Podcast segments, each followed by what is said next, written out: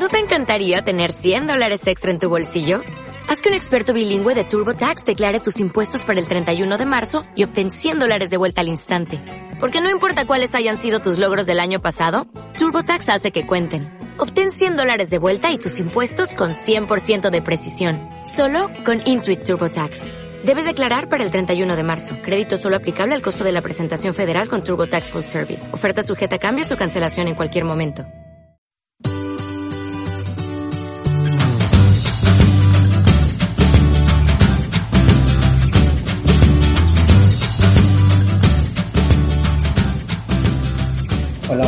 ¿Qué tal? Buenas noches. Bienvenidos a otro episodio de Isame Live, eh, un video podcast en donde hablamos de temas relacionados con la salud mental perinatal, el posparto y también con temas relacionados con la crianza. Eh, ¿Qué tal? Soy el doctor Fernando Valleza y me acompaña Janet. Hola, ¿qué tal, Janet? Hola, ¿qué tal a todos? Gracias por seguirnos en la página y también por conectarse con nosotros el día de hoy. Bienvenidos a todos y el tema de, esta noche es un tema que pues ya traíamos, eh, queríamos hablar desde este tema desde hace algunas semanas, que es el tema de la adopción. La semana pasada hablamos un poco del duelo por infertilidad y hablábamos a manera muy general de cómo son las formas de lidiar con esto. Y una de ellas es, una vez que se haya resuelto el duelo por infertilidad, tenemos que hablar de las posibilidades, ¿no? Una de ellas es la adopción. Y precisamente eh, de esto quería preguntar en esta ocasión a Janet, ella es, como saben, la coordinadora de ISAME, y en particular quisiera preguntarle en qué momento adoptar o cómo una pareja puede decidir si ya está lista para este proceso de adopción. Esa es muy buena pregunta porque a veces cuando nos llaman a, apoyar a parejas que ya están en el proceso y que algo les vieron que no son candidatos, pues es algo que les explicamos, ¿no?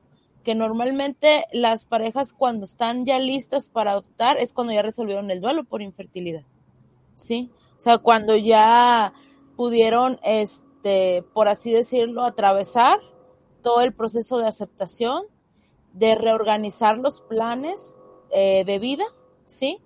Y ahora colocar, en este caso, al nuevo, al nuevo integrante, ¿sí? Aunque no sea de manera biológica el que lo vayan a tener, pero sí le llamamos del corazón, o sea, que lo vayan a, a, este, a poder integrar a sus vidas desde su mente y de su corazón. Entonces, sí es bien importante el, el, atravesar ese proceso que algunos papás no lo quieren hacer, porque pues obviamente es doloroso lo que platicábamos la semana pasada, ¿no?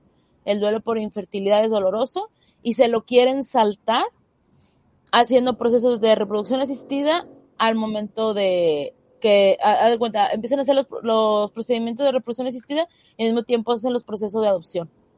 Entonces. Esto es como, como al mismo tiempo, eh, como por si acaso, o ese es el, el pensar de algunas familias. Sí, es como para asegurar que van a tener un hijo, ¿verdad? Eso sería como lo que hacen algunas. Y, y una pregunta en general, ¿esto es recomendable? Si viene una pareja, a lo mejor que tiene problemas de fertilidad, eh, ¿es recomendable que iniciamos procesos? Eh, obviamente cada uno va por un, un camino distinto, ¿no?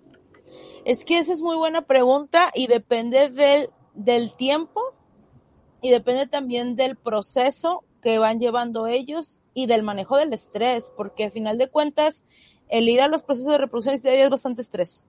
Pero ahora le sumas ahora o el otro estrés de ir a adoptar, es demasiado desgaste.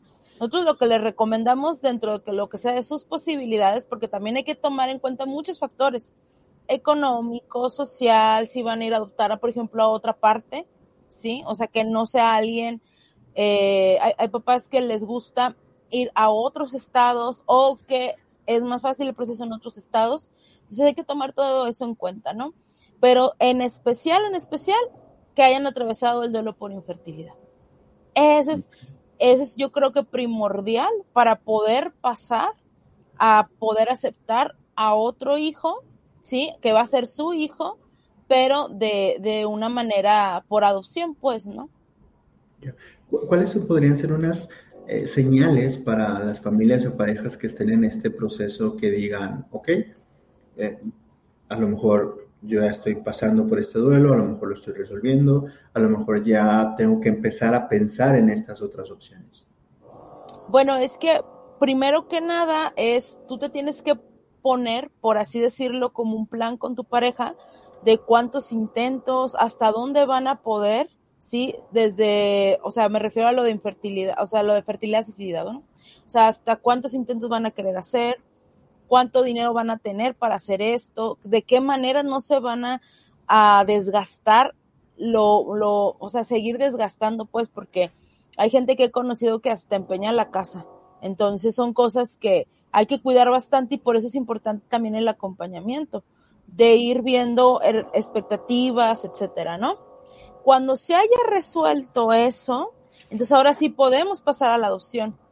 Y nosotros lo vemos muy, muy específico cuando las familias ya hablan de que resolvieron el dejar de intentar por reproducción asistida, el que hablan también de la necesidad de tener un hijo, sí, pero que no necesariamente tiene que venir de, de su cuerpo, sí, o no tiene necesariamente que venir de sus genes, que pueden ellos proyectarse teniendo, cuidando, eh, amando a otro ser, este, sin necesariamente que sea biológico, pues, ¿no?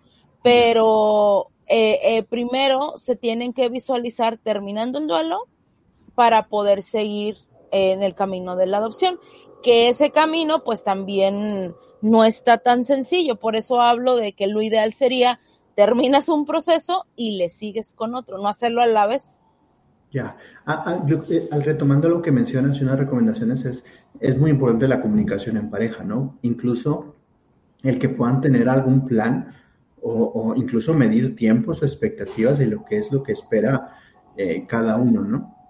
Y Sobre todo en esos casos extremos que mencionas, que incluso hasta empeña en la casa o, se queda sin propiedades, sobre todo que no es garantía que puedan tener un hijo, ningún, tratamiento establecido, ¿no? Sí, y como cualquier duelo, cuando ya uno sabe cuando termina el duelo, cuando puedes hablar del tema y no está, no tienes tanto dolor, ¿sí? Cuando puedes visualizar que hay más, este, que hay más opciones en tu vida, ¿sí? Porque hay veces parejas que dicen, oye, pues no, ya terminó la de la, de la fertilidad asistida y ya no quiero hijos. Y luego de repente dicen, no, pues a lo mejor sí, ¿verdad? Y es ahí donde empezamos a ver, bueno, ¿y por qué sí? Y si puedes visualizar, te insisto mucho, esto de ir creando el, como el bebé imaginario de las embarazadas, acá también el niño imaginario, ¿no? Es ir creando toda esa como representación de lo que pudiera ser tu hijo, ¿sí?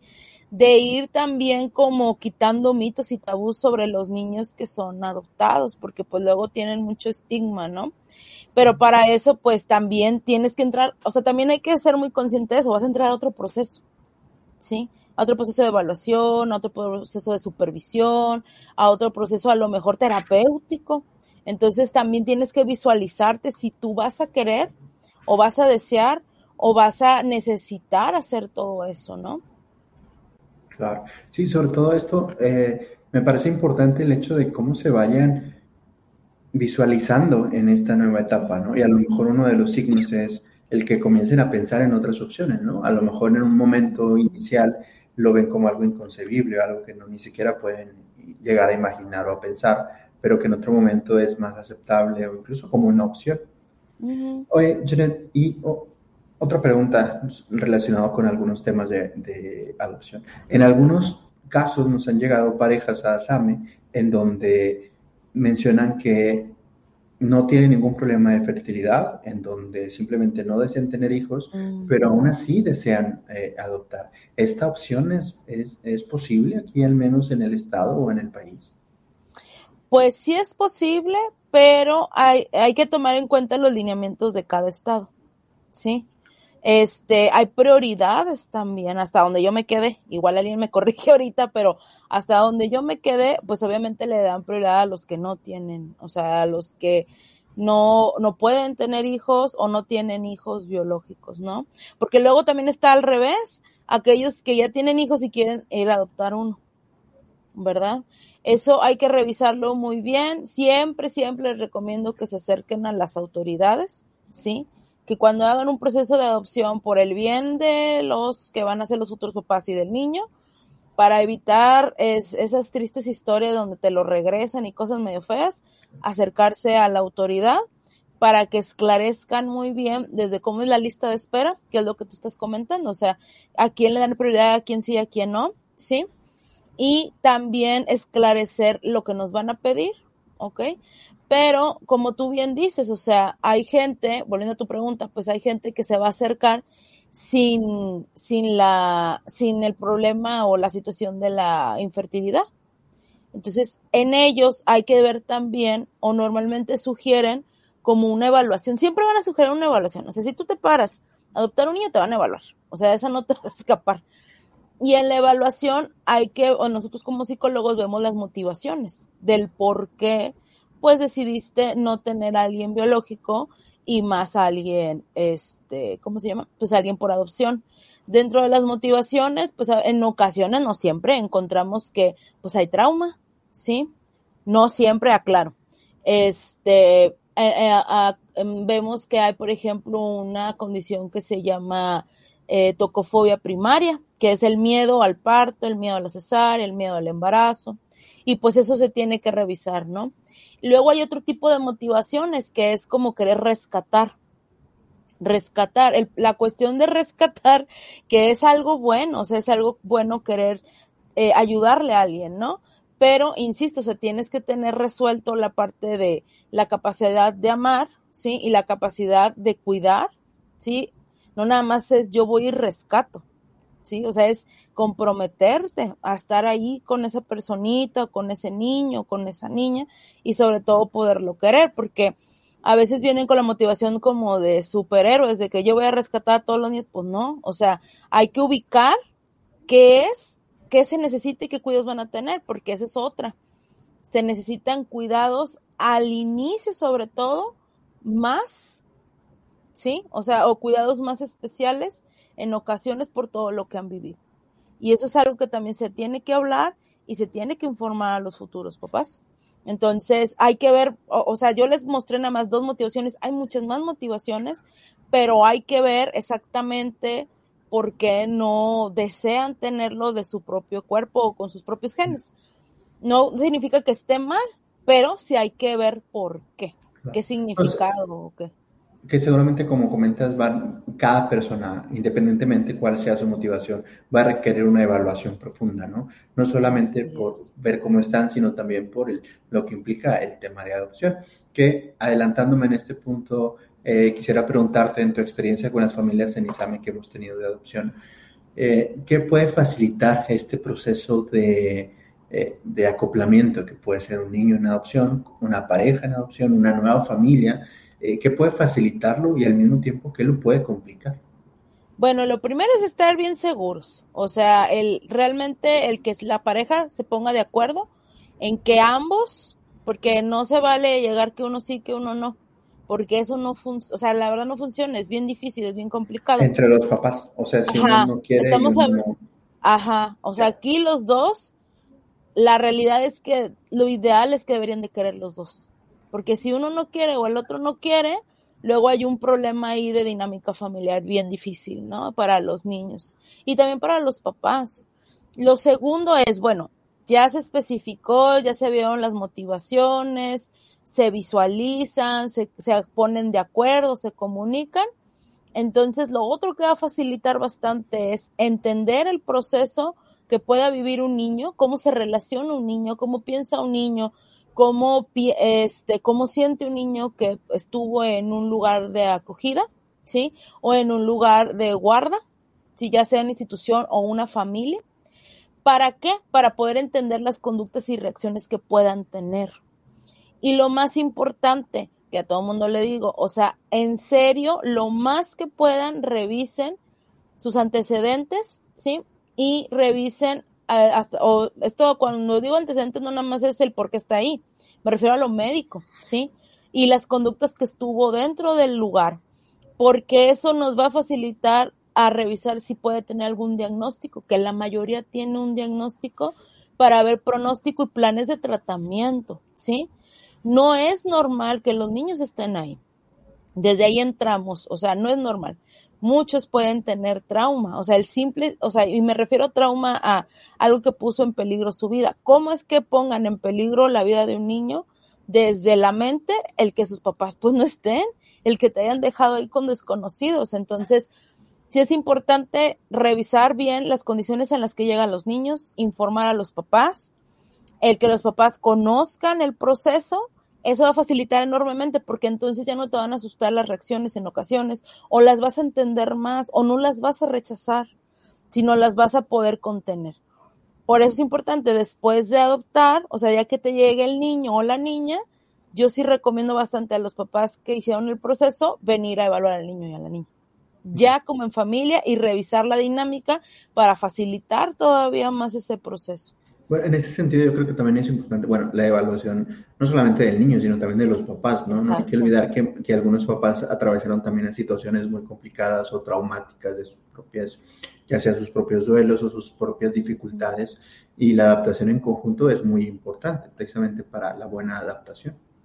Así es. Sí, porque luego me encuentro familias donde en aras de resarcir pues todas las deficiencias que ha tenido el niño, económicas, ¿sí? O sociales, pues entonces le quieren dar todo. Y entonces lo llenan de juguetes, entonces lo empiezan a estimular y lo llevan a muchos parques, lo llevan a convivir con muchas personas y que se llene con niños. No, o sea, esto es al revés.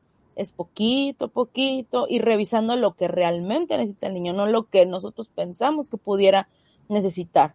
El tema de reparar es algo que tenemos que revisar muy bien en el acompañamiento, ¿sí? Sea, exactamente por qué vamos a reparar también. Porque hay veces que los niños nos sorprenden. Y los niños nos vienen y nos reparan a nosotros, que es otro tema que hay que revisar también. Entonces, sí, sí es bien importante, por eso les decía, o sea, como entender cómo estuvo el niño en el lugar de guarda y de acogida, para que cuando llegue con nosotros, poderlo visualizar, poder entender cómo se relaciona y en base a eso también luego ponernos de acuerdo hasta con la escuela. O sea, para ver cómo va a aprender o cómo le podemos ayudar a socializar mejor o etcétera. Claro. una pregunta más, Janet, y, tiene que ver también con algunas preguntas que habitualmente hacen en, la página o en, las redes sociales en, en, ISAME. Realmente es muy difícil este proceso. Hay muchas personas que nos han comentado que ni siquiera lo intentan precisamente por todo lo que escuchan y que dicen que no se puede y que eh, tienes que tener millones para para adoptar y que eh, aquí al menos el Monterrey no se va a poder y muchos, muchas cosas que se dicen en, en, en, en, las redes. ¿Qué opinas al respecto? Pues es que legalmente la ley a veces no ayuda mucho, ¿verdad? O sea, ahí hay una, ahí se entrampa un poco la ley, al menos la de Estado de Nuevo León, y es difícil, eh, hay una larga lista de espera, ¿sí? Los procesos no son honorosos ni costosos, hasta donde yo sé. ¿Sí? Sino más bien es encontrar el niño que sea como mm, compatible, vamos a decir, contigo y tú con él, que eso pues no es tan sencillo tampoco. Mm, te digo, no deben ser tan costosos, pero sobre todo la espera que a veces desespera, eso es lo que más fatiga a la gente, ¿no? Y de, si te, obviamente te hacen un estudio económico, obviamente sí piden referencias, te hacen una evaluación médica también, lo último que hasta donde yo me quedé, la única como impedimento es si tienes VIH, que de entrada como enfermedad pues ya no, no eres candidato, ¿sí? Obviamente si tienes antecedentes penales, pues ni para qué te pares ahí, ¿verdad? Tampoco vas a ser candidato. Pero si tú tienes un trabajo estable, una, una pareja estable, si tienes un deseo firme de adoptar, pues probablemente seas candidato. Y lo más importante, si tienes salud física y mental. Claro. Bueno, yo definitivamente, esto puede ser muy variable dentro de cada estado, ¿no? Puede haber eh, dificultades, ah, pero yo creo que una recomendación general para todos los oyentes o, aquellos que eh, quieran compartir esta transmisión es que se acerquen, que se acerquen a un centro establecido legal, en forma, para aclarar todas estas dudas, ¿no? Porque no, no falta de que alguien escucha o diga, pero pues lo ideal es acercarse a centros mm. eh, de en este caso de DIF o de gobierno, en otros países también centros de guardia que puedan resolver todas estas dudas y preguntas, ¿no? Sí, sí, la verdad yo no recomiendo. Ah, bueno, y les digo, no recomiendo grupos, porque he visto grupos en Facebook de que, ah, pues conseguimos, o sea, no, o sea, no, en serio se puede meter en un problemón. Entonces es mejor acudir, revisar la papelería que te piden, ¿sí? Y pues esperar. Eso es también de mucha espera y de mucho aguante. Normalmente el proceso es, te hacen una evaluación, les decía física, emocional, este, una evaluación social, económica. Ya después de que pasas ese filtro, normalmente te meten a la lista de espera. Casi cuando va llegando tu niño o que ya tienen candidato, te meten a un programa, al menos aquí en el Estado de Nuevo León, que tiene que ver con, con darte eh, la capacitación para competencias parentales. ¿Sí? O sea, ese programa nosotros también lo tenemos, es parecido, pues, porque la idea es tener, o sea, que los papás tienen las herramientas que más puedan para poder atender a su niño, ¿no? Y este, y pues el proceso es gradual. Y yo creo que es bueno que sea gradual, porque poco a poco vas también tú como haciéndote consciente de, del compromiso y de, y de ahora sí como de lo que te va a venir, ¿no? Entonces, la lista de espera hasta donde yo me quedé pues no debe pasar más de cinco años. Los niños que son más adoptables son aquellos que tienen discapacidad, aquellos que ya están más grandes, porque todo el mundo quiere pues un bebé con la idea de que pues para crearlo como pues a tu imagen y semejanza, ¿me explico? O sea, con tus ideas, con tus formas, con tu cultura, etcétera, ¿no?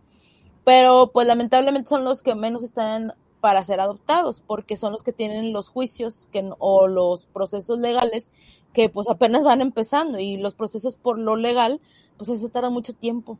O sea, a veces vemos niños ahí hasta de 5, 6, 7 años que yo los vi cuando eran bebés. Entonces, normalmente yo les digo a las parejas, si se ponen flexibles es mejor, ¿verdad? Y también tomando, algo que tienen que tomar bastante en cuenta es la edad. O sea, yo no voy a ir de 45, de 48 años a pedir un bebé, porque por desarrollo también hay que pensar en ese bebé y hay que pensar en esa mamá. Y se los digo con la idea de, de reflexionar y que se hagan flexibles, porque luego a mí me da mucha tristeza que dicen, oye, pero ya pasaron 3, 4 años, pues sí, pero pediste algo o tu idea es de algo que es más difícil y que a lo mejor van a pasar otros dos o tres años. Entonces, si nos ponemos flexibles, por ejemplo, también es más fácil que se den adopción hermanitos, ¿sí? La ley protege mucho eso, o sea, que los niños se vayan en familia. no se vayan... no separarlos después de situaciones más traumáticas y que se vuelven más traumáticas. Entonces, todo eso va a ir ayudando, va a ir ayudando a moverse en la fila pero también va a ir ayudando a, tener como más flexibilidad también, pues porque a final de cuentas, como decía un maestro, o sea, que yo tenía cuando hablábamos de tema de adopción, o sea, pues ahora sí que pues si fuera un hijo natural o hijo biológico, es también una, es una, ¿cómo se llama? E, es una lotería, o sea, por más que se pueda parecer a ti, pues ahora sí que la lotería de los genes, a ver cómo está, ¿no? Y, que, también, que, también lleva tiempo, también lleva esfuerzo. Idealmente también debería ser un proceso en conjunto y pues bien informado, ¿no? Que, sería el gran ideal. Así es. Pero pues sí, yo los invito a, acompañarse también de estos procesos porque pueden ser menos desgastantes, eso está súper comprobado. Este, pueden ser menos estigmatizantes para los niños y para ellos. ¿Sí? O sea, ya que se ha cambiado también mucho la percepción que se tiene de las parejas y de los niños que son adoptados. Antes, a lo mejor los tiempos de mi abuelita eran otra cosa, pero ahorita está ya más como mm, aceptado socialmente, vamos a ponerlo así. Sí, sobre todo. Y hasta fomentado. teniendo en cuenta que hay muchos niños con necesidades, pero también familias con necesidades, ¿no? Nosotros tenemos amigos, familia y pacientes que son felices con, este proceso, ¿no? Sí, sí, sí. Y algo que a mí me llama la atención es que hasta se parecen. se van pareciendo se van pareciendo en las gesticulaciones, se van acoplando. Sí, al final es un proceso eh, de adaptación eh, mutuo, no solamente del niño hacia los papás, sino viceversa, que como toda familia requiere tiempo, esfuerzo, pero que si hay amor, realmente las dificultades van a ser mínimas, ¿no? Y también quitarse un poquito, ah, bueno, antes de irnos, eh, porque creo que vas a cortar, pero quitarse un poquito como también el estigma de que, porque muchos también tienen mucho miedo de si no lo van a querer porque no es biológico. Y yo también veo la otra parte, a veces hay hijos biológicos que no los quieren o no quieren a los papás. Entonces, la clave ahí es la relación.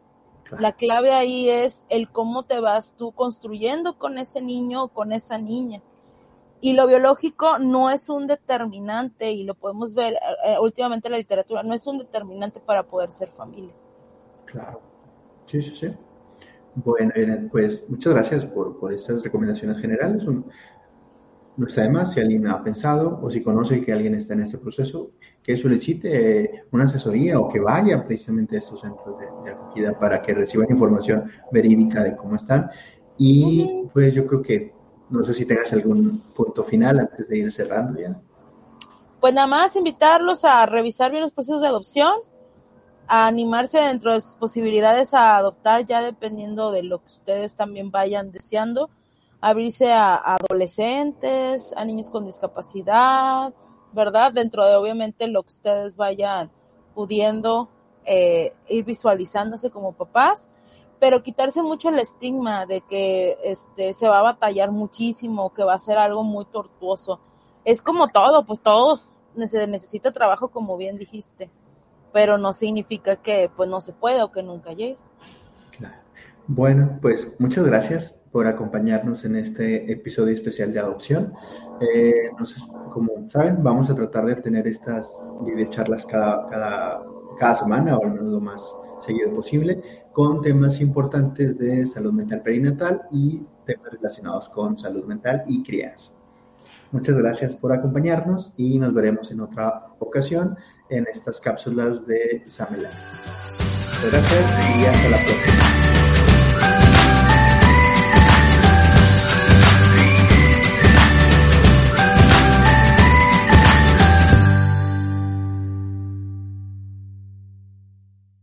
En Sherwin Williams somos tu compa, tu pana, tu socio, pero sobre todo somos tu aliado, con más de 6.000 representantes para atenderte en tu idioma y beneficios para contratistas que encontrarás en aliadopro.com. En Sherwin Williams somos el aliado del PRO.